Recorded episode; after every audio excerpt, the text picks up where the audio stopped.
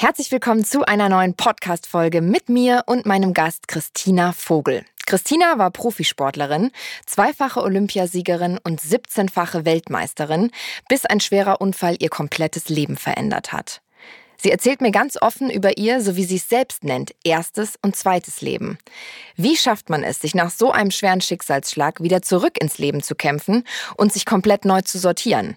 Wer stand ihr in dieser Zeit zur Seite und was hat sie durch diesen Unfall über ihr Leben und ihre Sichtweisen gelernt?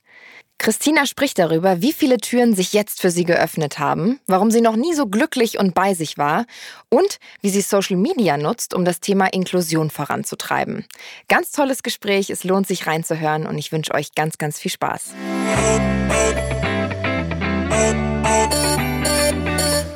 Super, ja, also erstmal sehr schön, dass du da bist. Ich freue mich total, dass wir jetzt hier mal die Zeit haben, miteinander zu quatschen. Ich habe über dich schon ganz viel gehört und äh, war total happy, dass du zugesagt hast und ja, dass wir uns mal besser kennenlernen können. Ich freue mich auch ganz doll jetzt, ja. Du sitzt in Berlin, hast du gerade gesagt. Wir sehen uns leider nur über einen riesigen Bildschirm, was sehr schön ist. Aber ähm, ja, Corona-Pandemie immer noch nicht face-to-face. -face, das holen wir aber hoffentlich nach. Aber immerhin sehen wir uns. Das ist doch schon mal ein Anfang. Digital, aber trotzdem genauso herzlich, sagt man doch, oder? Genau, ich spüre es auf jeden Fall. Es kommt rüber ja. durch den Bildschirm. Genau, ja. Ähm, wir starten unseren Podcast. Wir wollen ja so ein bisschen über dich, deine Karriere sprechen, deinen Lebensweg. Und wir starten unseren Podcast immer mit ein paar kurzen Fragen, um äh, easy einzustarten. Bist du ein Teamplayer oder ein Einzelkämpfer? Beides. Also ich habe in der Schule immer Gruppenarbeit gehasst. ich fand es immer besser, wenn ich mein eigenes Zeug so machen kann, aber viele Dinge gehen einfach nicht alleine. Man braucht immer jemanden, der einen hilft, der unterstützt einfach und ähm, als Leistungssportlerin ging es damals nicht. Man hat Trainer, Mechaniker, Physiotherapeuten gebraucht und jetzt halt eben auch nicht. Also ich mache gerne mein eigenes Zeug. Ich weiß aber auch, dass es unheimlich wichtig ist, ein gutes Team zusammen zu haben. Bist du ein Kopf- oder ein Bauchmensch? Ein Bauch, ein Bauchmensch. Alles, was ich mache, ist wahrscheinlich aus dem Bauch raus eigentlich. Ich mag mich gern so nach Gefühlen steuern und wenn ich das Gefühl habe, es ist irgendwie richtig und es fühlt sich gescheit an, dann mache ich das. Also ich sag halt, man kann rückblickend immer eine andere Entscheidung treffen und rückblickend haben wir vielleicht auch dann mehr Informationsstand und würden es vielleicht anders treffen, aber das ist halt hätte, hätte Fahrradkette, von der ich lasse mich gern leiten und äh, entscheide gerne nach dem Bauch hinaus. Intuition sozusagen. Intuition, genau. Ähm, wer ist denn dein persönlicher Held oder deine persönliche Heldin? Das ist irgendwie ganz schwierig, finde ich, weil ich Menschen auf eine ganz verschiedene Art ganz toll finde und ich mir ganz gern so viele, viele Punkte irgendwie auch abgucke. Ne? Also meine Mama habe ich gelernt, unheimlich stark und ehrgeizig zu sein. Ähm, mein Lebensgefährte, der ist ja so ein sehr, sehr Kopfmensch auch und analysiert Sachen ganz, ganz gern, ganz toll. Und dann lernt man so viele andere Menschen auch kennen, die ich total bewundere, weil sie stark sind, weil sie ihre eigene Meinung nach außen tragen, egal wer sind, weil sie ihre, ihre Mode einfach auch so lieben oder weil sie Schicksalsschläge besonders ähm, durchgemacht haben und da stärker einfach hinausgekommen sind. Und so hat, finde ich, jeder Mensch irgendwas ganz, ganz Tolles, was ich mir gern abgucke und das irgendwie für mich so versuche, immer so auf mich irgendwie so ne, einfließen zu lassen und aufzusaugen. Ja, bei mir ist es so, dass ich in mhm. diesem Podcast so viele tolle Frauen kennenlerne mhm. und irgendwie nach jedem Gespräch mir so denke, oh, krasse Sicht aufs Leben mhm. oder ich, ich kriege total Lust, ein eigenes Business zu gründen oder ich denke mir, wow, stimmt eigentlich, wenn man das mal so überdenkt oder wow, was die alles wuppt und da ist doch ja. äh, das, was ich am Tag zu erledigen habe, wo ich mich drüber beschwere, ähm, total ein Witz dagegen. Also ich finde es äh, auch, wie du auch sagst, ganz schön, sich von, von vielen verschiedenen Persönlichkeiten und auch nicht nur Frauen inspirieren zu lassen und da sich irgendwie bei allem was rauszuziehen, was man auf sein eigenes Leben projiziert. Ja, ähm, ist doch ähm, toll, dass man so viele Menschen ja, kennenlernt. Ne? Das stimmt. Und vor allem in unserem Job ist man ja auch in der Branche, sage ich mal, du bist natürlich Sportlerin, aber ähm, in der Branche ist man einfach viel unterwegs und du bist ja auch im Fernsehen unterwegs und, und lernst viele Leute kennen, Autorin. Ich, kann, ich weiß gar nicht, wo ich die Liste anfangen soll, was du alles machst und was du alles kannst und wo ich aufhören soll. Ähm, aber auf jeden Fall Fall haben wir viel, wo wir gleich drüber sprechen können. Die letzte Frage noch äh, in kurz. Was motiviert dich? Hi, auch wenn ich kurz könnte, ne, dann wären wir, also oh, ich kann nicht kurz, wirklich nicht. Also ähm, eigentlich so bin ich ein kleiner Rebell. Und wenn mir jemand sagt, ich kann das nicht oder ich sollte das nicht, na, dann kommen halt diese Teufelshörner kommen halt dann raus. Ne? Dann will man es erst recht und so. Und von daher motiviert mich, glaube ich, dass ich immer über mich selber hinauswachse und ähm, Sachen, die ich mir gar nicht zutraue, irgendwie dann doch versucht zu machen einfach und äh, erst recht, wenn jemand sagt, ich sollte das oder ich kann das nicht, dann, äh, dann erst recht, ne? So schätze ich dich aber auch ein. Ich finde, das kommt auch total rüber. Also du lässt ja auch äh, deine, deine Follower, deine Fans ähm, äh, auf Instagram irgendwie an deinem Leben teilhaben, was ich ganz toll finde, weil du da ja auch Einblicke wirklich in dein Leben zeigst. Viele sind ja auf Instagram sehr distanziert oder ja, teilen nun einen gewissen Teil, machten wir ja alle. Aber ich finde es irgendwie toll, weil man bei dir das Gefühl hat, du lässt einen total nah ran. Und ähm, da kommt genau das auch so rüber, dass man so denkt, wow, das, das, ist so eine Macherin, die, der kannst du egal was für einen Felsen in den Weg schmeißen, da wird, äh, die wird drüber steigen. Also ohne Probleme. Und ähm, ja, finde ich, passt total zu dir. Danke. Ich will aber auch die Momente zeigen, wo es halt eben nicht so ist. Ne? Also wo ich halt eben mhm. auch merke, dass der Berg vielleicht auch gerade mal groß ist, ne? dass wir irgendwie gucken müssen, drüber zu kommen. Und ich sehe halt irgendwie Instagram als mein als mein Tagebuch, ganz, ganz ehrlich, mit dem, was mich wirklich befasst und ähm, was mich beschäftigt auch, was ich im Jahr gerade Tolles erlebt habe. Und klar, es ist für den einen manchmal zu witzig, zu blöd, zu blond, zu, äh, weiß ich nicht, zu stark oder zu perfekt oder manchmal einfach auch dann nicht, nicht High Fashion genug oder so. However, ähm, das bin halt ich in allen Facetten, das will ich auch zeigen und eben auch die sehr, sehr guten und tollen Momente einfach auch zeigen. Wie ich nehme jetzt mit der Vivian Gebhardt hier einen Podcast auf, das ist super toll. Aber halt eben auch, wie ich tollpatsch mal aus dem Rollstuhl fliege und dann mir überlege, wie ich da einfach reinkomme auch wieder. Wie wichtig ist dir das, dass du da die Leute mitnimmst und, und hat sich das vielleicht auch verändert, seit du im Rollstuhl sitzt? Also war für dich Instagram früher auch wichtig und hast du auch gesagt, oh, das ist cool, da meinen Alltag zu teilen oder hat es jetzt an, an Bedeutung sich verändert oder, oder gewonnen vielleicht sogar? Für mich hat sich das verändert. Also als Athletin war es eher so eine Möglichkeit, sich anders zu connecten, einfach mit Athleten überall auf der Welt. Und man hat ja immer gedacht, man darf nicht so viel teilen, weil dann mal was abgucken könnte, wie man trainiert, was eigentlich totaler Quatsch ist, so, ne? Aber in dieser neuen Welt, in meinem zweiten Leben, stelle ich halt fest, dass es für mich, vor allem als Rollstuhlfahrer, sehr schwierig ist, guten Content irgendwo zu bekommen, der mir einfach auch weiterhilft. Beziehungsweise, ich sage halt immer, du kannst auf YouTube googeln, irgendwie Smoky Eyes Tutorial oder wie kriege ich einen Dübel in die Wand und dann findest du bestimmt eine Million YouTube-Videos, mhm. die gut und schlecht gemacht sind. Wie auch immer, du findest sehr, sehr viele Videos. Wenn du aber googelst, ähm, wie mache ich zum Beispiel einen Rollstuhl-Bodentransfer, also wenn ich aus dem Rollstuhl rausgefallen bin, auf dem Boden liege, wie komme ich dann wieder gut in einen Rollstuhl rein? Oder wie kann ich mich in ein sehr, sehr hohes Bett transferieren? Oder jetzt war ganz fisch, ich habe so einen Koffer festgestellt, den man sich hinter einen Rollstuhl so anhängen kann, dass ich die beiden Hände frei habe. Also ein mhm. Rollkoffer, eine Hand am Rollkoffer und dann brauche ich aber zwei Hände, um vorwärts zu kommen, ist irgendwie schwierig. Und dann habe ich halt online so ein Gadget gefunden. Ich dachte, geil, das möchte ich einfach auch gern teilen, weil es eben so schwierig ist, halt was Gutes zu finden, überhaupt was zu finden. Und ähm, von daher verbinde ich einfach, dass es mir Social Media auch Spaß macht, mich zu teilen ähm, und da Menschen kennenzulernen, das als mein Tagebuch zu nehmen. Ich weiß aber auch, oder ich will es eben auch, dass ich gerade so Dinge bewusst teile und auch Menschen, die vielleicht noch nie Kontaktpunkte mit Menschen mit Behinderung hatten, die sich vielleicht auch meinen Content sehen und jetzt wissen, dass das gar nicht so schlimm ist, dass man gar nicht Angst haben muss vor irgendwas nicht.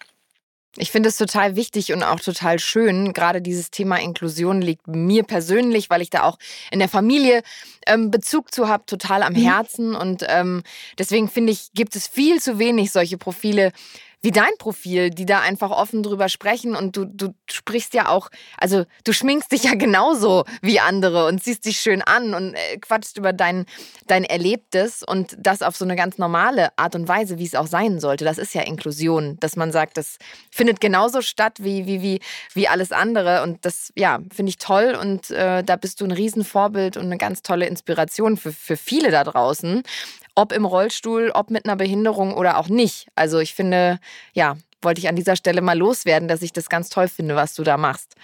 Ähm, Danke. Wie, ich hatte verrückterweise, Entschuldigung, wenn ich unterbrechen darf, ich hatte verrückterweise mal einen Vortrag gehalten, also ich halte auch Vorträge. Mhm. Und da war so eine, ich schätze, die Dame war um die 70 rum ungefähr. Eine Dame im Rollstuhl, die danach auf mich zukam und sagte, oh, aber du bist ja so modern angezogen, so hübsch geschminkt und so, ob ich mich das so trauen würde. Und ich so, hä? Äh, Warum nicht? Ja, also ja. ich bin jetzt also 30, ja, warum nicht? Also ich mag das. Und hat sie mir erzählt, dass vor allem in der DDR das so schwierig war für sie, einen Weg zu finden, weil man ihr so mehr oder weniger verboten hat, sich hübsch anzuziehen und zu schminken, weil sie am Rollstuhl sitzt. Schlimm. Und jetzt gerade in dem Alter erst so einen Weg für sich gefunden hat, ist eben halt auch zu teilen. Also wie man halt sich fühlt, so zieht man sich auch an und schminkt man sich halt auch. Gell? Aber sie hat gerade erst im Alter so festgestellt, einen Weg für sich gefunden, wie sie es einfach auch machen kann, weil es ihr jahrelang eigentlich verboten oder verpönt war. Ich dachte, was? Das ist total, das ist total verrückt, oder? Ja, Wahnsinn. Also deswegen, aber da sieht man wieder, äh, vielleicht weil wir uns auch oder du dich auch in dieser Welt bewegst, wo ja, viele tolerante Menschen vielleicht auch sind, wo man da ein mhm. Auge für hat, wo man sich vielleicht damit auch eher auseinandersetzt. Aber ein ganz, ganz großer Teil der Welt setzt sich mit dem Thema noch nicht genug auseinander. Und deswegen ja. ist es, glaube ich, ganz wichtig, dass es, dass es mehr solche Menschen gibt, dass mehr über das Thema geredet wird, aber auch Menschen, die keine Behinderung haben, das Thema irgendwie auf die Agenda bringen und darüber sprechen. Ähm, ja, finde ich sehr wichtig. Lass uns mal sprechen über dein Leben. Du hast vorhin gesagt, ähm, mein Leben vor und mein Leben danach oder mein erstes und mein zweites Leben. Mhm. Äh, ist das auch, äh, wir können ja mal anfangen mit deinem in Anführungsstrichen ersten Leben. Du ähm, bist eine krass erfolgreiche Sportlerin. Du hast, glaube ich, alles gewonnen, was man irgendwie gewinnen kann. Äh, zweifache Olympiasiegerin, 17 Mal World Champion, was ja der Wahnsinn ist. Erzähl mir mal, ähm, war, war, war Radsport immer in dein Traum? War das schon von klein auf was, was du machen wolltest? Ich wachse mit meinen Träumen eigentlich so ein bisschen und ähm, ich habe die Sportart nicht angefangen und wollte immer sofort Olympiasiegerin werden. Also es war ganz witzig. Ich hatte in der Schule so ein Plakat, da stand raus, wo IT nach Hause radeln. Das fand ich irgendwie so witzig. Ich kann den Film damals noch gar nicht, IT. Aber ich habe mich da angemeldet und war dann beim ersten Probetraining dabei. Und gerade im Alter, ich war zehn, dann macht man ja Sachen, weil ja die Freunde es auch machen, gell, und weil es irgendwie auch Spaß macht und dann ist es so nach und nach gewachsen. Dann hatte ich zum ersten Mal so eine Landesmeisterschaft. Da bin ich sofort Landesmeisterin geworden. Und dann dachte mein erster Trainer, komm, wir gehen mal zu einem Bundessichtungsrennen. Und dann bin ich bei meinem ersten Sichtungsrennen sofort Nationalkader geworden. Also es ging so wahnsinnig schnell. Und dann kam so die erste deutsche Meisterschaft. wo man denkt, hm, deutsche Meister klingt ja gar nicht so schlecht vielleicht. Gell? Mhm. Und dann wirst du Jugenddeutscher Meister. Und dann, also es ging die ersten Jahre so wahnsinnig schnell, dass ich eigentlich gar nicht realisieren konnte, was mache ich da eigentlich irgendwie so? Aber es macht Spaß, ist okay. Klar, in dem Alter war es viel, viel Talent auch, was ich ja scheinbar dafür auch gehabt haben muss. Und dann kommt es langsam so, dass man sich überlegt, ja, eigentlich macht es Spaß, ich kann das ganz gut und wie kriege ich das irgendwie professioneller hin? Und damit kommen dann die Träume einfach auch größer, dass man dann mit der Schule so fertig wird, überlegt, was mache ich jetzt? Studieren, höre ich auf oder gehe ich wie in meinem Fall in die spitze Sportfördergruppe der Bundespolizei, packe es auf eine duale Karriere einfach und dann werden die Träume auch größer. Und dann denkt man, Junior-Weltmeister sechsfache, dann können wir auch mal Elite-Weltmeister werden, dann sind wir nochmal elffache, elffache Elite-Weltmeister und eben. Ganz am Ende sind halt dann diese ganz, ganz viele Medaillen halt eben auch zustande gekommen. Also, wie gesagt, für mich war immer Step by Step, klar hat man mal gewusst, dass es eine olympische Disziplin ist, aber ähm, hat vielleicht auch ganz, ganz leise dran geträumt, aber ich war eher so nächstes, nächste Ziele, so Deutsche Meister, Weltmeister und dann vielleicht mal Olympiasieger werden, so. Das wäre das wäre sehr ganz cool, so in Kurzversion. Ich kann doch ein bisschen kurz. ja, du kannst gut kurz. Ist es, hattest du einen Plan B, dass du gesagt hast, ja, wenn das vielleicht äh, nicht in diese Profi-Richtung geht, will ich mal das und das machen? Oder war das eigentlich so, dass du gesagt hast, boah, das ist so cool, macht mir so einen Spaß und ich habe da offensichtlich ein Riesentalent. Ich will das jetzt äh, bis, bis da oben schaffen, Step by Step. Na, so einen richtigen Plan B hatte ich nie. Das hat mir so Spaß gemacht und habe da alles auch irgendwie auch untergeordnet dafür. Und es klingt so hart untergeordnet, aber es hat halt Spaß gemacht, hat mich erfüllt. Also war das nicht so, dass ich auf irgendwas verzichtet habe. Nun muss man sagen, jetzt wie in meinem Fall zum Beispiel auch war die Entscheidung für die Bundespolizei Spitzensportfördergruppe super, denn ich bin ja ausgebildete Polizistin. Ähm, genieße auch alle Vorteile des Beamtenstatus und äh, ne, was mit, mit dranhängt eben auch, habe dann quasi, mein Dienst war mein Sport und da ich verunfallt bin, war es ein Dienstunfall und ähm, bin jetzt quasi immer noch in der Bundespolizei tätig, weil ich halt eben auf Lebzeit verbeamtet bin und so. Das war dann eher mein Plan B, wenn ich wusste, dass es im Sport nicht mehr so weitergeht oder wenn ich, wie gesagt, mal verunfalle und äh, mir schwere Verletzungen zuziehe, weiß ich, dass ich eine Rückfahrebene habe, die Bundespolizei, also die Spitzensportfördergruppe einfach. Wer hätte das gedacht, dass ich äh, da mal so recht, recht behalte, ein paar Jahre später auch. Ähm, aber habe jetzt, wie gesagt, immer noch einen Job. Ich bin Trainerin in dieser Spitzensportfördergruppe unter anderem auch. Also bin immer noch im Radsport dabei. Mhm. Macht mir ganz viel Spaß. Aber eigentlich war das immer all or nothing. So. Also alles auf eine Karte, alles in eine Richtung. Aber Wahnsinn, wie sich das dann gefügt hat, mhm. dass dir vielleicht in dem Moment irgendwie deine Intuition, wie du vorhin gesagt hast, dein Bauchgefühl ja. gesagt hast, mach das nicht auf eigene Faust, sondern mach das vielleicht über die Polizei. Viele machen ja auch so, so ein Studium oder so eine Geschichten auch über einen Bund. Ja. Ich wusste gar nicht, dass es das ähm, mit der Polizei in der Form auch gibt. Aber das war ja in dem Moment das richtige Bauchgefühl für dich dass du jetzt ja, manchmal das immer muss sich leiten lassen, ne? Ja, offensichtlich, ja, auf jeden Fall. Ähm, das heißt, du hast ähm, diese Polizeiausbildung gemacht und hast aber parallel in der Ausbildung dazu immer deinen Sport gemacht und die haben dich dann auch dahin gefördert. Ganz genau. Also mein, mein der normale Polizist in Anführungsstrichen geht ja auf Streife und äh, ich bin nicht Streife gelaufen, sondern ich habe eben mein, mein Dienst verrichtet, war mein Training und habe dann für den Bund, also für die Bundesrepublik Deutschland und für die Bundespolizei eben ganz, ganz viele Medaillen gesammelt auch und äh, habe aber dann zeitgleich ähm, ein bisschen gestreckt, wie jetzt der normale Polizist meine Ausbildung verrichtet. Ich bin mittlerweile Polizeihauptmeisterin, das heißt, ich habe cool. vier Blausternchen bei mir auf der Schulter. ja. Ne? Ist immer gut, gell? So für den einen oder anderen. Ähm, und äh, genau, wurde quasi vom Bund bezahlt dafür, äh, für die Republik eben Medaillen zu sammeln. So auf ganz, ganz runtergebrochen gesagt. Ja, cool. Und hast äh, das sehr, sehr erfolgreich gemacht, haben wir gerade schon gesagt. Irgendwie alles gewonnen, was man so gewinnen kann. Und ja, dann kam irgendwann der Moment, wo sozusagen dein zweites Leben geboren wurde oder angebrochen ist. Kannst du davon nochmal erzählen oder dich nochmal in den Moment zurückversetzen, in diese Zeit, die du da erlebt hast? Mhm. Es gibt so ein paar Tage, ich glaube, die lassen einen nie wieder los oder so ein paar Daten, die hat man so ganz doll im Kopf einfach. Ne? Meist vielleicht so der Hochzeitstag, den man nicht vergessen sollte. bei anderen, anderen, bei mir ist es halt eben ähm, unter anderem auch der 26. Juni 2018. Und ich weiß, es war halt ein super schöner Sommertag. Ein Kumpel hatte noch Geburtstag und wir hatten Pläne für abends. Und ähm, es war so die letzte Wiederholung des Trainings. Und es war so eine Formationsübung. Das heißt, eine fährt vor mir, beschleunigt. Ich fahre im Windschatten mit dem Fahrrad hinterher. Sie geht dann raus und ich sprinte dann die letzten Meter ins Ziel. Und ähm, die vor mir fahrende scherte aus. Ich gab so alles. Und im nächsten Moment lag ich dann auf der Radrennbahn und werd wach und wusste so genau, okay, verdammt, dir ist was passiert und das ist hier wirklich richtig ernst. Und dann hat man die Intuition wieder auch und sieht dann, wie die Menschen angerannt kommen, ganz schnell zu einem. Ähm, und auch dieses Gefühl schon, dass normalerweise wenn man stürzt als Radsport, dann steht man sofort auf und guckt, Kopf dran, Arme dran, Füße dran, schüttelt sich einmal und weiß, alles klar, das passt. Ich hatte aber gar keine Ambition, überhaupt aufstehen zu wollen. Und dann wusste ich schon, okay, das ist hier echt ernst. Und wie die alle angerannt kamen zu mir, dann wusste ich, das ist wirklich ernst. Und ich habe auch so einen besonderen Moment, das war, als ich dann da lag und so ein Druck irgendwie verspürte. Und das, was wir Radsportler auch machen, ist dann sofort der Helm ab und vor allem auch die Schuhe ausziehen, weil die Schuhe halt so sehr angepasst sind, sehr eng sind, dass diese Kraftübertragung halt eben sehr gut auf die Pedale funktioniert und damit eben auch in mhm. Schnelligkeit zu Medaillen gewinnen. Und jeder Schuh hat sein eigenes System, wie man den öffnet halt. Und ich habe denen erstmal erklären müssen, wie denn mein Schuh zu öffnen ist. Und ich war im Kopf noch gar nicht fertig zu erklären, wie das funktioniert und sah aber schon, dass die Schuhe von dem wegliefen. Also die Schuhe die Schuhe haben meinen Körper verlassen. Ich habe festgestellt, ich habe gar nicht gemerkt, dass jemand dran war. Mhm. Und dann wusste ich schon, das mit Laufen, das ist nicht mehr. Also das war mir in dem Moment schon klar, gespürt. Ja. Mhm.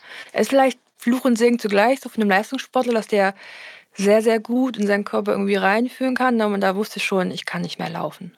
Und dann war es ein mega Akt. Ich bin in Cottbus verunglückt und musste dann ins Unfallkrankenhaus nach Berlin geflogen werden, in das UKB und hatte sehr dolles Lungentrauma und Co. Also es war gar nicht so leicht, mich überhaupt transportfähig zu machen auch. Und Dort bin ich dann zwei Tage später aus dem künstlichen Koma aufgewacht und dann war die erste Frage natürlich, kann ich laufen oder nicht? Und äh, mhm.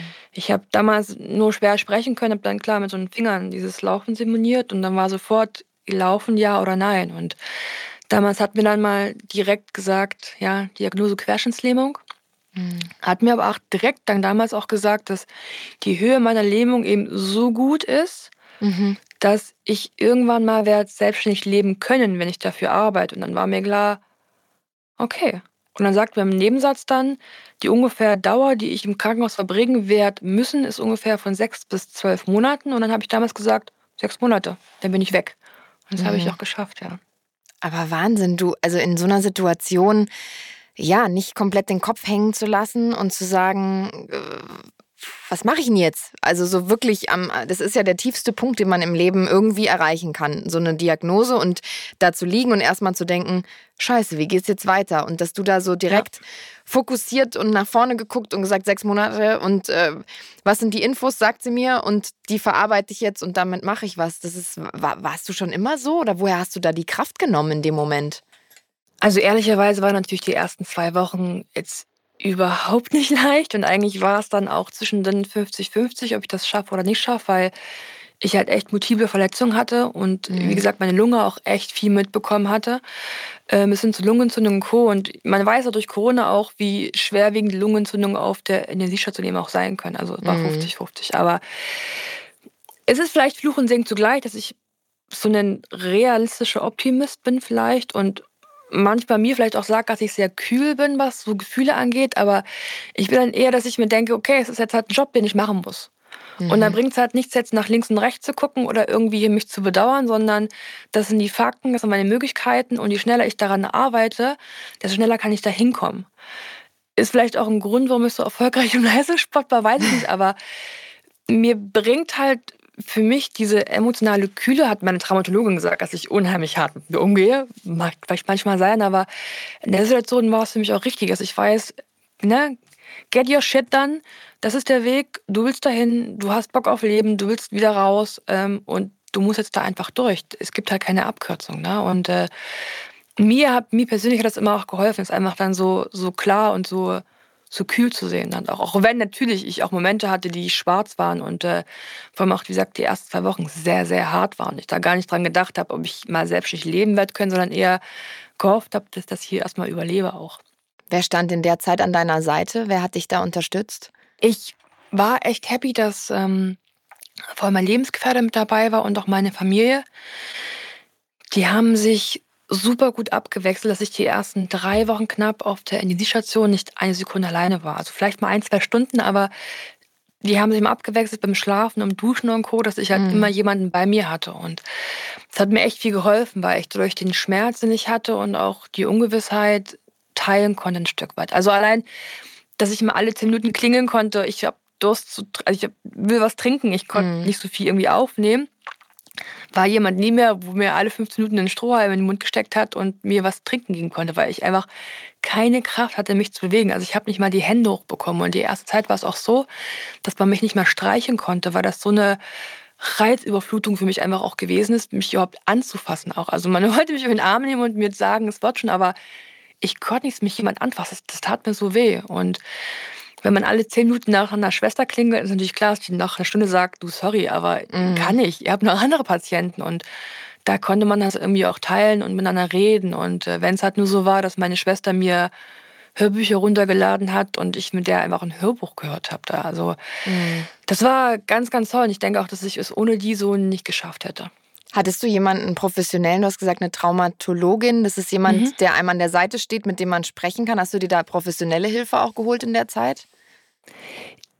Ich musste. also es kam eine vom Unfallkrankenhaus natürlich dann direkt zu, die mit mir auf der Intensivstation nochmal gesprochen hatte. Und dann weiß ich noch, hat Michael erzählt, mein Lebensgefährte, der die Social Media Fans wissen vielleicht Vivi, wie man ihn auch nennt, die kam zu mir und hatte mich gefragt, wie es mir denn geht, dass ich nicht mal laufen kann. Ich dachte, das ist so der junge Dame, ich kann er nicht laufen, was soll ich jetzt sagen? Ist halt kacke, aber ist halt so jetzt. da kommt wieder die Rationale raus. nee, da kam sie wieder durch. Und dann ist die gegangen, hatte mein Lebensgefährte auf dem Flur getroffen und sagte so, also sowas, sowas habe ich noch nie erlebt. und dann ist die so knapp ähm, vier Wochen später nochmal gekommen und dann habe ich gedacht, okay, ich muss mit der jetzt arbeiten. Also die mhm. schicken die halt immer zu mir, ne? Habe aber dann für mich festgestellt und sie hat auch festgestellt, dass es ich vielleicht nicht die normale Patientin bin und hat dann die ganze Arbeit ein bisschen auch das Rationelle einfach auch runtergeholt. Also ich habe ihr erzählt, wie ich mich auch fühle, das für mich auch lernen müssen, darüber zu erzählen auch. Und sie hat mir immer erzählt, ähm, was es in der Lehre so macht. Also ein Beispiel war halt auch, dass sie mir so erzählt hat, dass jeder hat ja so eine Brücke, die man baut. Also man sieht zum Beispiel, da ist diese Bordsteinkante, wie komme ich da hoch? Der Fußgänger weiß, klar, ich hebe meinen Fuß hoch und gehe drauf. Das ist diese Brücke. Und bei mir ist diese Brücke jetzt kaputt. Mhm. Dass ich jetzt im Rollstuhl stehe von der Bordsteinkante und weiß nicht, wie komme ich da jetzt hoch. Das heißt, im Leben muss ich jetzt für mich diese neuen Brücken einfach auch bauen, so meine Gewohnheiten einfach auch bauen, meine Gewohnheiten, Rituale und so. Und diese, das auf das Sachliche runtergehoben, dieses ganz Bildhaft, das hat mir dann auch geholfen. Und so haben wir einen Weg gefunden, miteinander zu arbeiten, das mir auch echt gut geholfen hat. Und ich habe mit ihr am Ende, glaube ich, noch knapp vier Monate zusammengearbeitet auch dann. Okay. Wie war, wie war das für eure Beziehung? Was hat das mit, mit dir und deinem Lebensgefährten gemacht? Hat euch das wieder, hat euch das noch näher zusammengebracht? War das für euch eine schwierige Zeit? Also ich, ich stelle mir das wahnsinnig schwierig mhm. vor. Es ist ja toll, dass du einen Mann an deiner Seite hast, der dich so von Grund auf supportet. Aber wie, wie war das für euch? Wie habt ihr die Zeit erlebt zusammen? Ich glaube, dass ähm, ich bestimmt in Michaels äh, Kreis so die emanzipierteste bin, die er überhaupt jemals kennengelernt hat. Und äh, wir sind jetzt seit knapp äh, über 15 Jahren zusammen in einer Beziehung und eigentlich ist so das Thema Hochzeit mal so dran auch, ne? Mhm. Und ich habe irgendwann gesagt, ich mache das einfach selber jetzt. Und sagt meine Freundin, nee, mach nicht, das kannst du nicht auch noch nehmen. So, also warte, bis er soweit ist. Und jetzt hat sich das natürlich total geändert, dass ich ja jetzt ihn auch brauche, weil ich Dinge nicht alleine machen kann, ganz einfach. Also schweres Gepäck hochheben oder, äh, wie gesagt, der große Wocheneinkauf oder allein dieses Gardinen aufhängen, kann ich halt einfach nicht mehr. Also mhm. auf einmal brauche ich ihn. Das musste ich auch lernen, dass ich jetzt Menschen einfach auch brauche, weil ich nicht alles alleine kann. Mhm. Ähm, er das aber auch teilweise manchmal genießt, wenn ich auch ihn brauche. Also unsere Beziehung hat sich einfach ein Stück weit verändert, dass ich halt gesagt habe vorher, ich brauche nicht. Im Endeffekt, ich brauche ihn jetzt auch nicht, aber ist halt nett, wenn man jemanden hat und er findet es halt auch nett, auf eine andere Art und Weise gebraucht zu werden. Wenngleich es natürlich für ihn auch schlimm war und er hat auch verarbeiten musste, ganz einfach, weil die Welt ist nicht barrierefrei und die Welt ist nicht inklusiv, auch mhm. wenn wir das gern hätten. Ähm, aber er ist halt immer der Erste, der mich auffängt und der Erste, der halt eben dann meine Beine spielt, wenn, wie gesagt, meine Treppe da ist oder wenn es irgendwie Probleme gibt mit, mit, mit irgendwas. Also ist der Erste, der mir halt hilft, ist auch näher dran als, ja, als meine Mama oder mein Papa oder meine Schwestern, einfach weil die nicht bei mir wohnen. Und von der hat auch er Zeit gebraucht und ich stelle auch fest, dass es für ihn immer noch ab und zu mal hart ist. Ich habe da so ein Beispiel. Ich hatte dieses Fahrrad, mit dem ich verunglückt bin. Das lag lange bei der Polizei als Beweismittel. Mhm. Äh, und jetzt hat man es mir wieder zurückgegeben. Und ich wollte das irgendwie so als ich wollte es irgendwie zu Hause aufhängen, dieses zerbrochene Fahrrad, so als klar ist der Mensch zerbrechlich, aber man kann auch wieder aufstehen. Mhm. So als Symbol einfach. Und hab dann voll vergessen, dass ich noch jemanden hab, der auch bei mir noch zu Hause wohnt. Ne? Und er will es gar nicht, er will es gar nicht sehen, weil es ihm einfach so weh tut, weil er auch meinen Unfall und Co. aus der anderen Perspektive auch, auch erlebt hat. Also ihn schmerzt mhm. es halt so sehr einfach auch. Und äh, Ne, man sieht halt auch, dass er damit einfach auch mit klarkommen muss. Und jetzt wird das Fahrrad gespendet ans äh, Internationale Olympische Komitee, an das Museum dort. Das geht dann nach Lausanne. Und ähm, das ist, glaube ich, dann auch ganz gut aufgehoben. Ja, ich, also ich finde es toll und, und wirklich bewundernswert, dass das, was ihr für eine tolle Beziehung führt. Und ich kann mir vorstellen, dass du jemand bist, so wäre ich auch eine starke Frau, wie du sagst, die emanzipierte Frau von allen so. Und wenn man dann plötzlich ja, diese, diese in diese Rolle rutscht, dass man jemanden braucht, dass man von jemandem was erwartet. Das ist überhaupt nicht vergleichbar, aber ich hatte irgendwie vor zwei Jahren äh, neun Wochen Krücken und so einen mhm. Pneumowalker, so einen Fuß, weil ich mir ein Band gerissen hatte. Und allein ja, erstmal dazustehen und zu sagen, ich, ich weiß nicht mal, wie ich mit zwei Krücken einen Teller von der Küche ins Wohnzimmer bringen soll.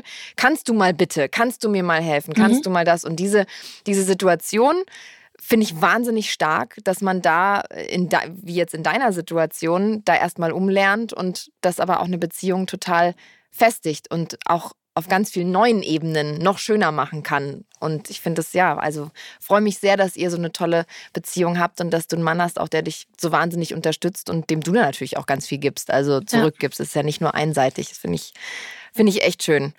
Ähm, Jetzt machst du ja wahnsinnig viele Sachen. Du hast dein Leben, dein zweites Leben, wo du jetzt ähm, als Trainerin arbeitest, hast du erzählt. Du hast ein Buch geschrieben, bist Autorin, mhm. du bist in der Politik. Erzähl mal, was, was, was bei dir gerade jetzt alles so passiert. Ja, das ist ganz schwierig manchmal, wie bei dir vermutlich auch der Tag manchmal nicht lang genug. Gell? Also genau, ich habe ein Buch geschrieben, immer noch ich, nur anders. Ähm, das war eigentlich der Arbeitstitel, ist dann aber irgendwie weitergegangen, weil ich halt festgestellt habe, dass die Menschen vielleicht nicht ganz so glauben, dass ich das wirklich bin und ich irgendwie keine Rolle spiele. Und ähm, ja, das bin ich halt, ganz, ganz ehrlich. Ich habe mich auch ziemlich nackig gemacht in dem Buch so tatsächlich auch. Aber ich wollte es einfach auch so authentisch haben, wie es geht. Dann sitze ich äh, im Erfurter Stadtrat, parteilos für die CDU und mache da ein bisschen Kommunalpolitik. Man hatte mich gefragt, ob ich mir das vorstellen kann. Und ich dachte, ja, ich, ich probiere das mal. Ich will meiner Heimatstadt ein bisschen was zurückgeben, vielleicht irgendwie auch, meine Heimatstadt Erfurt. Und ähm, schau mal, jetzt bin ich da knapp drei Jahre dabei, habe noch so zweieinhalb Jahre vor mir. Mal gucken, wie es dann weitergeht und ob es dann weitergeht. Ähm, ja, dann, ach, keine Ahnung, es ist immer so viel los irgendwie auch. Ne? Jetzt darf ich ganz frisch ein Kreuzfahrtschiff taufen. Ich habe eine Kooperation mit AIDA. Na, das cool. war geil, wenn man ein Schiff taufen darf. Also schon ein ja. Jahre, ne? Da freue ich mich auch ganz, ganz drauf. Und so ist es halt hier und da ein bisschen Vorträge, äh, ein, zwei Mediensachen so quasi auch. Also es ist, ähm, irgendwie ist der Kalender auf einmal doch mal voll, ne? Und du bist, du wirkst total happy. Also das sieht aus, als macht dir das alles wahnsinnig viel Spaß. Ja, also natürlich ist es manchmal auch sehr, sehr hart und ähm, andererseits gibt ja manchmal diese berühmten 80-Stunden-Wochen, wo wir einfach mal durchprügeln müssen, irgendwie uns mal durcharbeiten müssen, aber manchmal oder eigentlich ganz oft genieße ich die am meisten, weil es dann so wild und bunt und facettenreich ist irgendwie. Und ich mache im Endeffekt ja alles, was mir echt Spaß macht. Also klar gibt es mal Schweinungstage, die hat jeder das wäre gelogen, wenn ich jetzt sage, nee, jeder Tag macht gleich Spaß. Aber am Ende mache ich halt Projekte, die mir echt Spaß machen, wo ich irgendwie Herzblut dafür habe. Oder ich weiß, ähm, ich kann damit was erreichen. So bin ich zum Beispiel auch Schwimmherrin für die Wings for Life Stiftung. Das ist eine große weltweite Stiftung, die sich angenommen hat, ähm, die Rückenmarksforschung einfach voranzutreiben und unterstützt ja ganz, ganz viele Projekte und war ja in der letzten Woche auch relativ große Artikel mit dabei, die die Wings for Life und auch mit unterstützt hat zum Beispiel. Also so gibt es halt immer hier und da auch Projekte, die ich einfach auch unterstütze, weil ich merke, ich kann da was voranbringen. Ähm, es bringt was und macht die Welt vielleicht irgendwie so ein bisschen besser. Und da ist auch okay, wenn man mal so einen Schweinhundstag hat. Auf jeden Fall, die hat, die hat sowieso jeder. Aber ja. war das für dich nach dem Unfall relativ klar, dass du gesagt hast, okay, also du als rationaler Mensch, der gesagt hat, in sechs Monaten bin ich hier raus und dann geht's weiter so, war das für dich direkt klar, dass du gesagt hast, okay, ich will in die Trainerrichtung gehen, ich nutze das jetzt, ich will ähm, eigentlich ein Buch schreiben. Also waren diese Steps relativ schnell klar oder war das auch so wie dein Weg im Sport, dass so ein, eins zum anderen kam? Eigentlich kam eins zum anderen und ich muss natürlich auch sagen, dass ich natürlich auch ein paar Wochen hatte, auch wo ich überlegt habe, okay, was zum Teufel soll ich jetzt eigentlich machen? Mhm. Dass ich schon so ein bisschen, nein, nicht fast ohnmächtig, aber schon fast ohnmächtig eigentlich auch war. Also ich nicht wusste, okay, ich habe jetzt meinen Sport gehabt, der meinen Tag ausgefüllt hat. Diese Makro, ne, Makro-Mini-Ziele so, die hat man quasi alle gehabt. Man hat als Athlet immer so in diesen vier, fünf Jahresrhythmen gedacht, also von Olympia zu Olympia oder zu Olympischen Spielen zu Olympischen Spielen. Und darunter hat es man so alles mit drunter gepackt hat auch. Und auf einmal war das halt weg. Es war gar nicht da. Und dann dachte ich, was, was, was, was mache ich jetzt mit meinem Leben irgendwie? Was zum Teufel soll ich jetzt machen? Was füllt mich aus? Und wer bin ich fernab vom Leistungssport? Normalerweise als Athlet hat man ja mehr Zeit, es zu finden und man lässt die Saison ja auch so ausklingen und überlegt sich, okay, was kann ich vielleicht mal machen? Klar hatte ich die Rückfahrebene bei der Polizei, aber da hatte ich ja gar keine Zeit zu überlegen, zum Beispiel, mache ich jetzt Trainerin oder gehe ich irgendwie in den Streifendienst? Gut, Streifendienst geht jetzt schlecht im Rollstuhl, weil rennt der Täter die, die Treppe weg, dann ist halt blöd, gell? ähm, macht sich halt schlecht. Aber es gibt in der Polizei auch ganz, ganz viele, ganz, ganz viele andere Berufe auch. Also ich hatte das gar nicht gehabt, zu überlegen, was mache ich jetzt eigentlich? Und ich hatte das Glück dann, dass ich mich entschieden habe, auch weil ich das geglaubt habe, dass es viele interessiert, im Sinne von erstmal, wie geht's überhaupt? Auch dieses, ich gehe raus und sag, hallo, das bin ich und ja, ich kann nicht mehr laufen, aber mir geht's gut und es passt schon und macht euch keine Sorgen dass damit dann auch ein bisschen Interesse auch da war und dann erstmal die Möglichkeiten auch kamen mit Christina, du kannst die Kommunalpolitik, wenn du das möchtest. Ähm, wir lassen dir Zeit in der Polizei, deinen Weg zu finden. Wie wär's mit Trainer, Trainerin zu sein? Würdest du bei deiner Sportfördergruppe arbeiten und Co. Also so habe ich die erste Zeit überbrücken können mit Angeboten, die einfach auch kamen, dass ich halt wirklich das Glück und Privileg hatte, auch mich austesten zu können. Da bin ich ganz, ganz dankbar. Das hat, glaube ich, nicht jeder einfach auch. Und so hinaus habe ich, glaube ich, gefunden, wer ich bin. Und man entwickelt sich ja trotzdem immer auch weiter. Interessen verschieben sich und äh, man lernt, dass man kann das und das besser und wächst über sich hinaus. Und so ist das auch, dass ich jetzt sage, ich habe mich gefunden. Ähm, ich vergleiche es damit, wenn man weiß als Frau, was einem steht. Oder mhm. also wenn man glaubt, man weiß, was einem steht, gell? Mhm.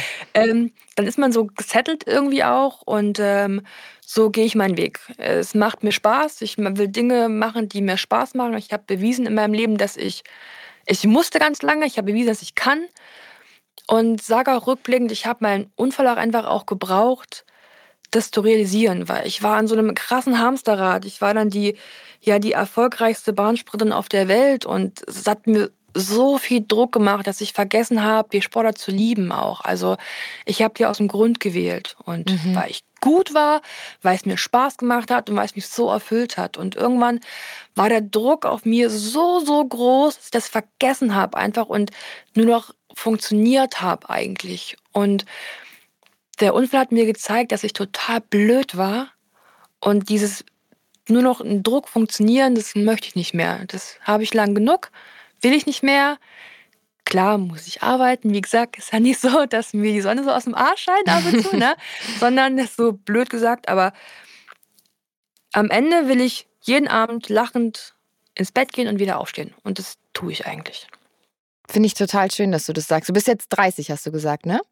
Naja, ich werde 32. Du bist 32, Jahr. du bist 31, okay. Aber wir mhm. sind dann gleich alt. Ich bin äh, 30 mhm. und ich finde, ähm, ich habe auch gerade das Gefühl, ich bin an so einem Punkt in meinem Leben, wo ich so wahnsinnig gesettelt und entspannt bin mhm. und das Gefühl habe, ich bin bei mir, ich weiß, wer ich bin, ich weiß, was ich kann und alles, was kommt, kommt. Ich vertraue aufs ja. Gute und ja. es wird sich schon alles fügen. Ich bin wahnsinnig dankbar, habe hart gearbeitet, um da zu sein, wo ich jetzt bin. Aber alles, was kommt, kommt. Und was nicht kommen soll, ja. kommt auch nicht, weil ich aufs Gute vertraue. So. Und ich habe irgendwie bei dir ein bisschen ein ähnliches Gefühl. Ich glaube, es hat viel mit dem Alter zu tun, aber wie du natürlich auch sagst, mit dem Unfall, der einem nochmal alles im Kopf so ein bisschen zurechtgerückt hat und der ja, dir gezeigt hat irgendwie, hey, egal ob vielleicht, dass da die Beine funktionieren oder nicht funktionieren, ich bin ich und ich kann wahnsinnig viel zurückgeben und wahnsinnig viel machen und äh, dir steht ja trotzdem die Welt offen. So, und ich finde es.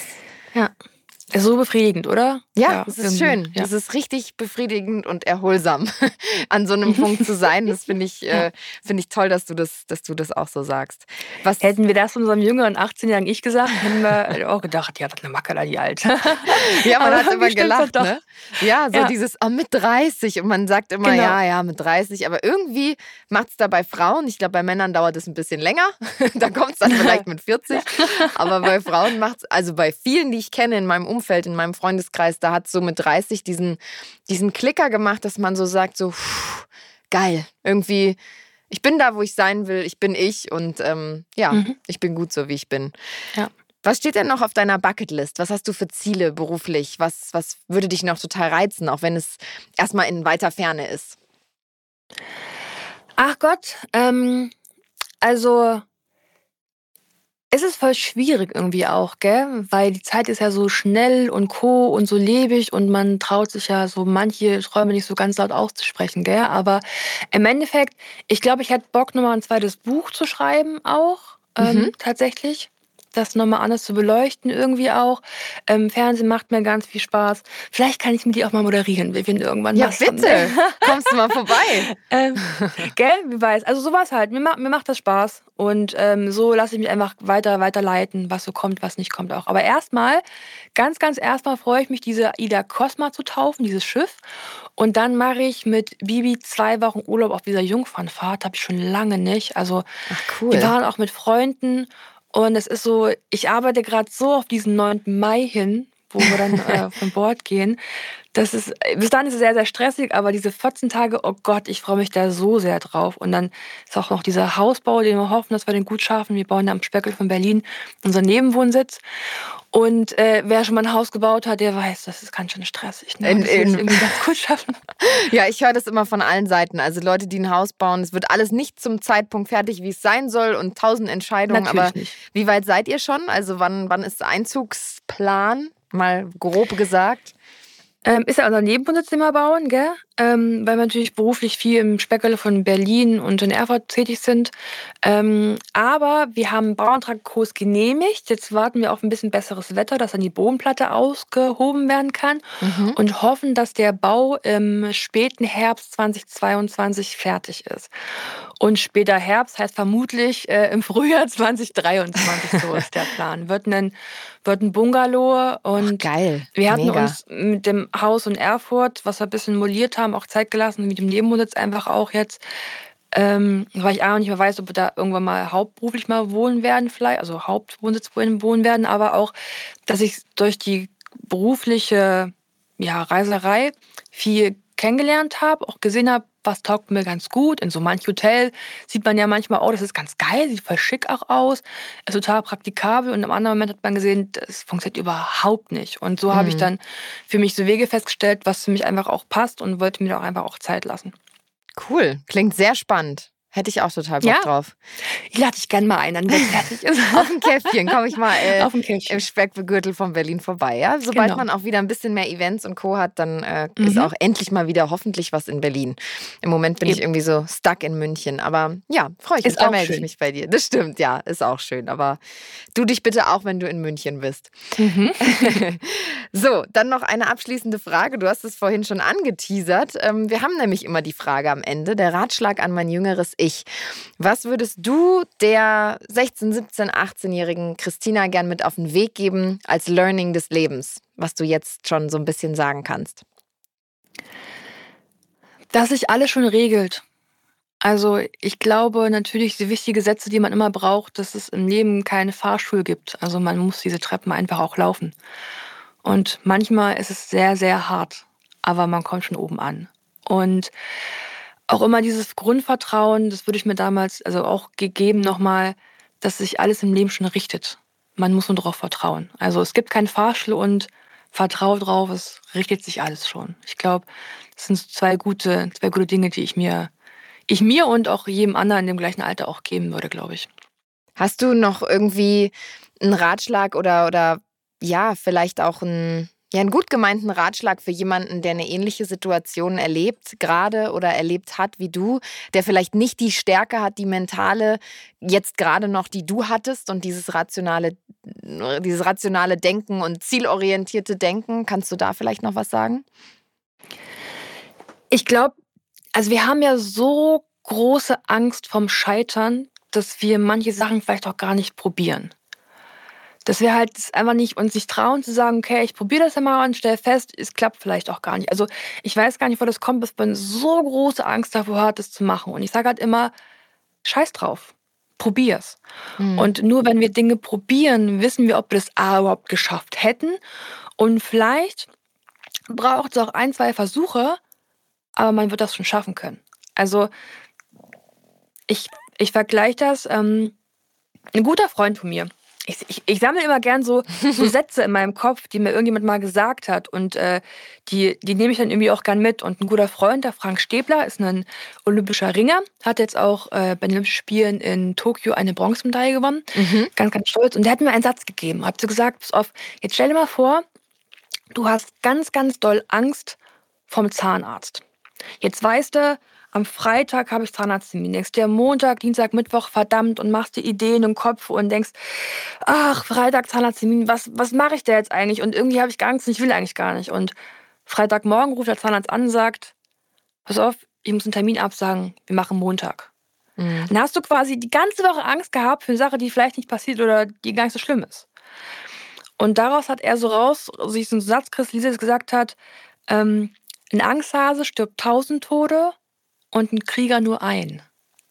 Hm. Und das klingt jetzt wie so hochtrabend und so total philosophisch, aber wenn man es einmal so runterbricht, was ich gesagt habe, dass man Dinge einfach probieren muss und dann wissen wir erst, ob wir es schaffen, passt, glaube ich, auch ganz gut. Und ich denke, das kann man in jeden irgendwie auch weitergeben, in unterschiedlichen Situationen, ob das jetzt so ein verdammt schwerer Schicksalsschlag ist, den ich auch hatte, ob das was anderes ist, ob das die Abiturprüfung ist oder wenn man nicht überlegt zu Hause, wie mache ich das einfach auch. Also ich glaube, das kann man auf alles irgendwie so runter, runter Ebene runterkopieren und ich denke, das, das mag ich immer vielen, vielen einfach auch weitergeben. So ist mein, mein Lebenskredo-Satz.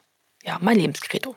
Sehr schön. Gott, ist philosophisch. Nein, das war sehr, sehr schön und verbildlicht. Ich mag ja immer, wenn man irgendwie mhm. eine Metapher oder ein Bild hat, dann kann man sich alles irgendwie besser ja. merken. Und das äh, ist sehr, sehr wahr. Vielen Dank, Christina. Ich habe es total genossen, mit dir zu sprechen. Es war, war echt spannend und ich hoffe, dass wir uns bald irgendwo äh, face to face mal kennenlernen und treffen. Und ja, vielen Dank für das, für das Gespräch. Danke, danke. Tschüss. Thank you.